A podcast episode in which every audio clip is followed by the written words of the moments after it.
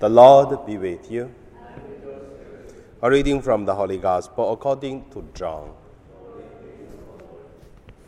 The Jews took up stones again to stone him. Jesus replied, I have shown you many good works from the Father.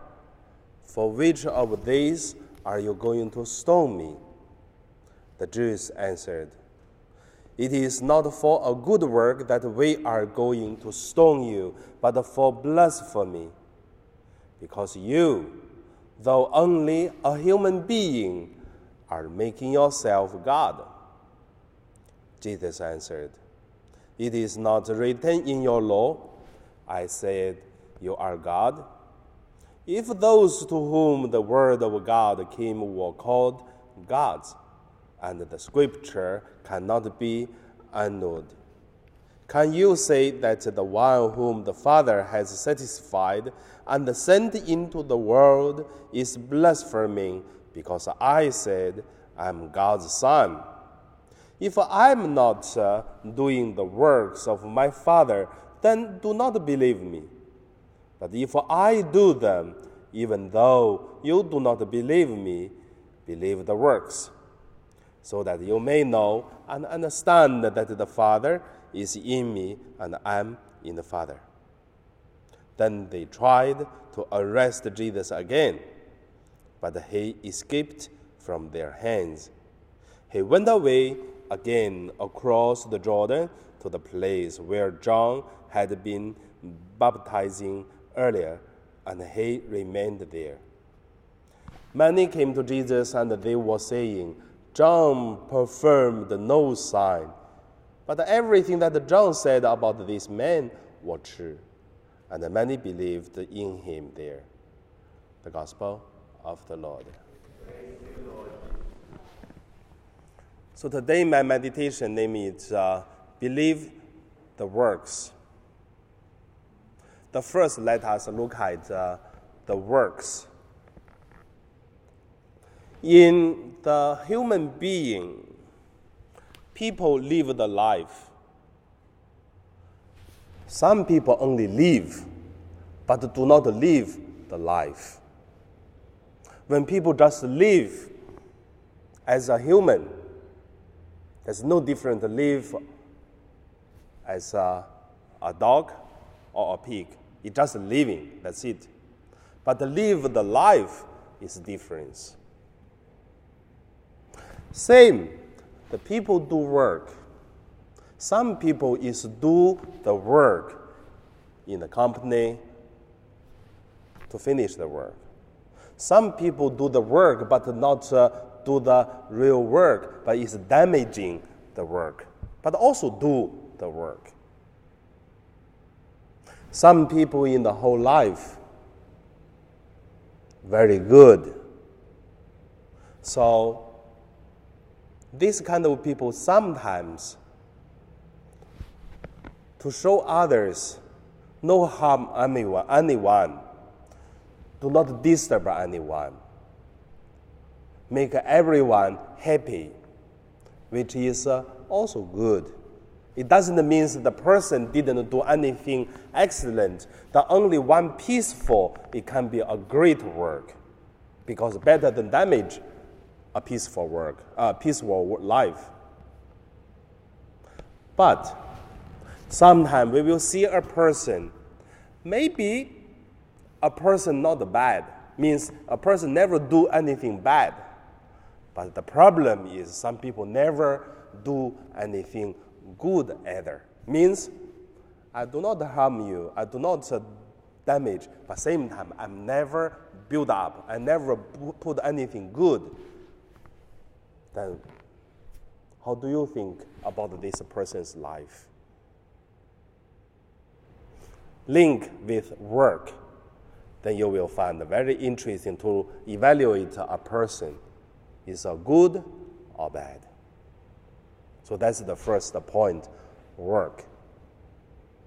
The second point, let us look at uh, see person through works. First, we should look at Jesus. When Jesus started to do works, what's happened? We look at the result. There are two results. The first result is so many people abandoned the house, wife, children, career, and then followed him, his disciples. The ladies, many ladies were following Jesus, helping Jesus. So that is one result because Jesus' work make them change their life and they follow Jesus. But there is also another way of uh, Jesus' work. Means so many people hate Jesus.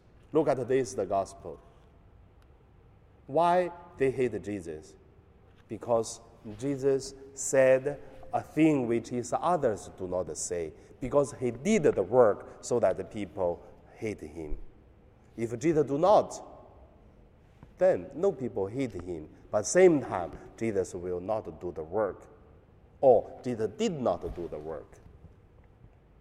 So from this we can see, we always say it is true that Jesus is a peacemaker, bring peace. But at the same time, Jesus uh, tell the people, he's not bring peace. He said, I'm bring the sword and also bring the fire.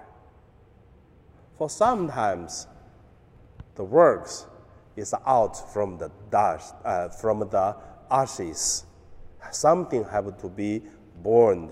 Something have to be cut it so that uh, that the work will be done. Because sometimes we do something damage, it is bad. But sometimes because you didn't do, then that is bad also. But how? is very, very complicated to see. So that is Jesus' life. And look at our life through our works. So, end of my sharing, just want to say, guide by the Holy Spirit to look at what's the things we should do, what's the things we shouldn't do. Um, what is the principle? I believe there is, uh, no, there is, there are two principles can be really helpful, which is uh, the way I do so that I follow that principle to live my life. The first is for whatever we do the works, do not harm people, make people feel shame. Means respect people for whatever you do. Even you help the person, but don't make the person feel shame. That's the first thing. Second, from the result to look at our work. Because many things we don't know good or bad, we don't know how should or not, then sometimes we have to try. Then after try, look at the result, then we know it's good or not. So that need uh, a are many, many things the talent, the guidance, the humble heart, and also the brave heart. So it's complicated. But however, sometimes we have to try. But from the result, we know it is works or damaging.